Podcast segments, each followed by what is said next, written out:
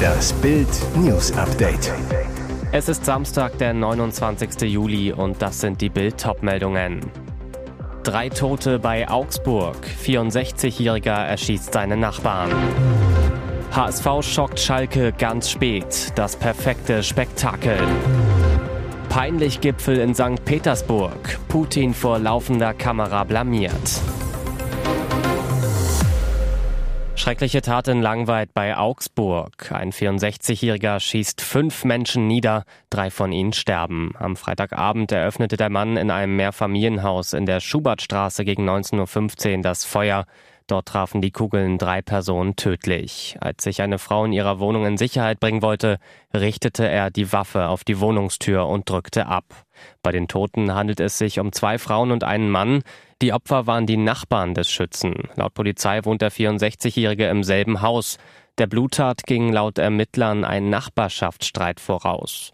Kurz darauf begab sich der Täter in ein weiteres, nur einige hundert Meter entferntes Haus in der Hochvogelstraße und verletzte dort eine Frau und einen Mann, die er ebenfalls kannte, schwer wieder mit einer Schusswaffe. Die beiden Opfer werden aktuell im Krankenhaus behandelt, befinden sich aber nicht in Lebensgefahr. Der Schütze wurde noch in Tatortnähe in seinem Auto festgenommen, er leistete keinen Widerstand. Die Hintergründe und das Motiv zur Tat sind noch unklar. Dieses Spektakel war erstligareif. Im Duell der Aufstiegskandidaten schlägt der Hamburger SV am ersten Zweitligaspieltag Schalke 04 mit 5 zu 3 und feiert Matchwinner Robert Glatzel. Glatzel anschließend euphorisch am Sat 1 Mikro. Das war unbeschreiblich. Das ist das, wofür man Fußball spielt. Das Walter-Team mit Verletzungssorgen, unter anderem ohne Kapitän Schonlau und Vizekapitän Reis. Aber einem Top-Start nach einer Viertelstunde die frühe Belohnung Neuzugang Emanuel Farah 3 setzt sich durch und findet in der Mitte Torjäger Robert Glatzel, der den Ball über die Linie grätscht. 1 zu 0. Terode legt eine Karaman-Flanke clever ab für Offensivjuwel Assan Uedraogo, der Ambrosius noch aussteigen lässt und links unten verwandelt. Mit seinen 17 Jahren und 80 Tagen löst er in seinem Pflichtspieldebüt übrigens direkt Julian Draxler als jüngsten Torschützen der Schalke-Geschichte ab. Was für eine Rekordpremiere. In der Nachspielzeit der ersten Hälfte geht er leichtfüßig an Ramos vorbei. Seine Hereingabe wird abgeblockt und landet dann bei Thomas Oeyan. Der Linksverteidiger hämmert den Ball ins lange Eck. Plötzlich 2 zu 1 für Schalke. Nach der Pause macht's der HSV vor dem Tor besser. Und wie? Laszlo Benesch braucht nur vier Minuten, um das Spiel mit einem Doppelpack erneut zu drehen. Kurz darauf aber schon wieder echter Grund zum Ärgern. Schalke-Torjäger Simon Terode gleicht nur sechs Minuten später nochmal aus, baut damit seinen Zweitligarekord aus. In der Schlussphase fliegt Cissé dann noch mit Gelb-Rot vom Platz und der HSV verpasst bei zwei Abseitstreffern Treffern und Muheims Pfostenknaller nur ganz knapp das Siegtor. Bis Matchwinner Glatzel in der Nachspielzeit für die Krönung des 4 zu 3 Spektakels sorgt und Dompe mit dem 5 zu 3 ins von Müller verlassene Tor sogar noch einen draufsetzt. Das hat sich Kreml-Machthaber Wladimir Putin wohl ganz anders vorgestellt. In seiner Heimatstadt St. Petersburg hat er zum Afrika-Gipfel geladen. Putins Plan, er kann sich zwei Tage lang als weltgewandter Staatsmann auf großer Bühne präsentieren.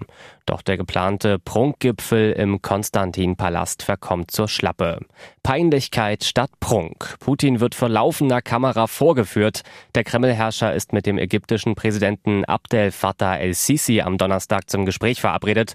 Doch el-Sisi lässt auf sich warten. Putin wirkt sichtlich verunsichert. Er schlendert durch den Raum, nestelt an einem Stück Papier. Der Eindruck nicht sehr staatsmännisch.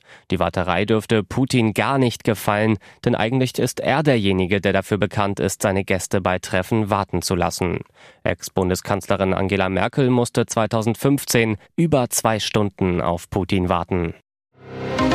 Plant Umweltministerin Steffi Lemke eine zweite Karriere als Fotomodell?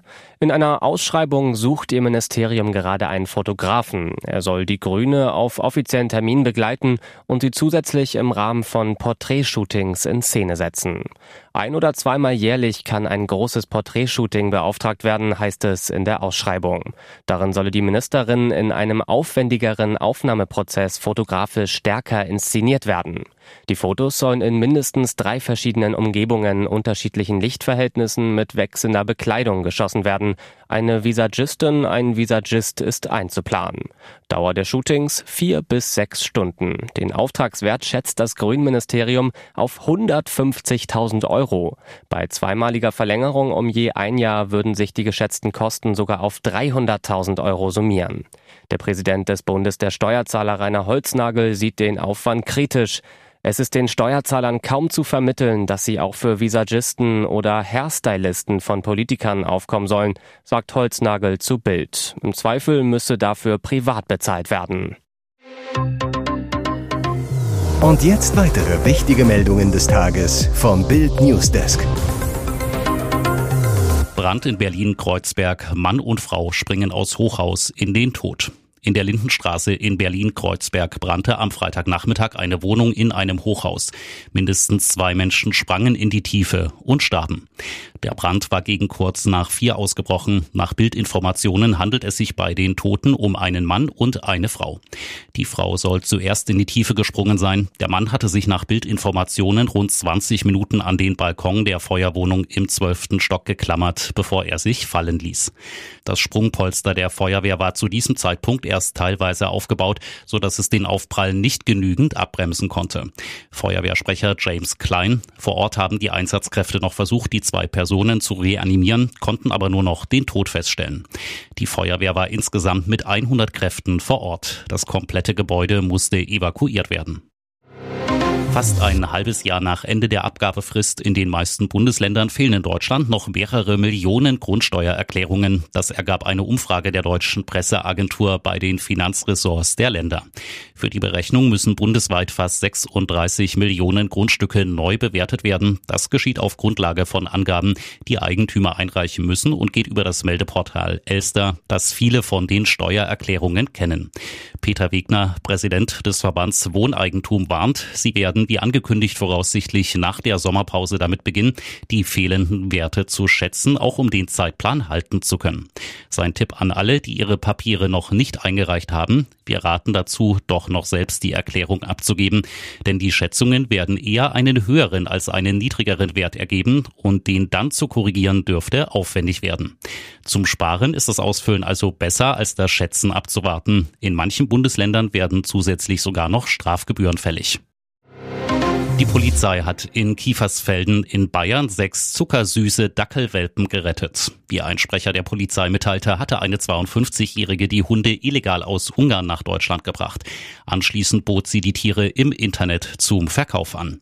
Allerdings hatte die Frau die Rechnung ohne die Tierschutzorganisation Vier Pfoten gemacht. Deren Aktivisten sahen die Dackel bei einer Kleinanzeigenplattform und gingen zum Schein auf das Geschäft ein. 1300 Euro wollte die Schmugglerin für einen Welpen haben. Doch die Tierschützer kamen in Begleitung der Polizei. Bei der Konfrontation gab die 52-Jährige zu, aus Profitgier mit den Babyhunden zu handeln, schreibt Vier Pfoten auf seiner Homepage. Mehr noch, die Frau war bereits in der Vergangenheit durch ähnliche Geschäfte aufgefallen, sodass die Polizei davon ausgeht, dass die Beschuldigte illegal und gewerbsmäßig mit Hunden handelt. Die Dackelwelpen sind glücklicherweise putzmunter und augenscheinlich gesund. Auf Anordnung des Veterinäramtes wurden die Hunde zur Quarantäne ins Tierheim gebracht. Schock am Freitagnachmittag im russischen Taganrog. Bei einer Explosion in der Stadt, die etwa 120 Kilometer von der Front in der Ukraine entfernt liegt, wurden laut dem russischen Katastrophenschutzministerium 15 Menschen verletzt. Neun von ihnen mussten ins Krankenhaus eingeliefert werden. Das russische Militär teilte mit, es habe eine ukrainische Rakete des Typs S-200 über der Stadt abgeschossen. Die Explosion wurde demnach von Trümmerteilen russischer Luftabwehrraketen verursacht. Das russische Verteidigungsministerium beschuldigt beschuldigte die Ukraine dennoch des Terrorismus. Etwa eine Stunde nach den ersten Berichten über Explosionen gab es erneut Meldungen über mehrere abgefangene Raketen durch die russische Luftabwehr. Taganrog liegt etwa in der Mitte zwischen der russisch besetzten ukrainischen Hafenstadt Mariupol und der russischen Stadt Rostov am Don. Mysteriöser Leichenfund am Lindenauer Hafen in Leipzig. Die Leiche wurde im Gebäude eines ehemaligen Getreidespeichers in der Plautstraße gefunden. Nach Bildinformationen hatten zwei Lost Places Fotografen den grauenhaften Fund gemacht, als sie in dem Abbruchhaus unterwegs waren. Mordkommission und Spurensicherung rückten an. Bild erfuhr. Es soll sich um eine Männerleiche handeln, deren Identität aber noch ungeklärt ist. Die Bergung des Toten war sehr schwierig. Er soll nach Bildinformationen in einer Art Schacht im Wasser gelegen haben, offenbar schon längere Zeit. Polizeisprecherin Josephine Heilmann. Nach den derzeitigen Erkenntnissen kann ein Straftatverdacht weder ausgeschlossen noch bestätigt werden. Ermittler hoffen jetzt, durch die Obduktion die genaue Todesursache und Zeit feststellen zu können. Ist es ein Mordfall? Nach Bildinformationen hatten Zeugen am Mittwoch gegen 22 Uhr aus der Richtung des späteren Leichenfundorts Schreie gehört, die plötzlich abgerissen sein sollen.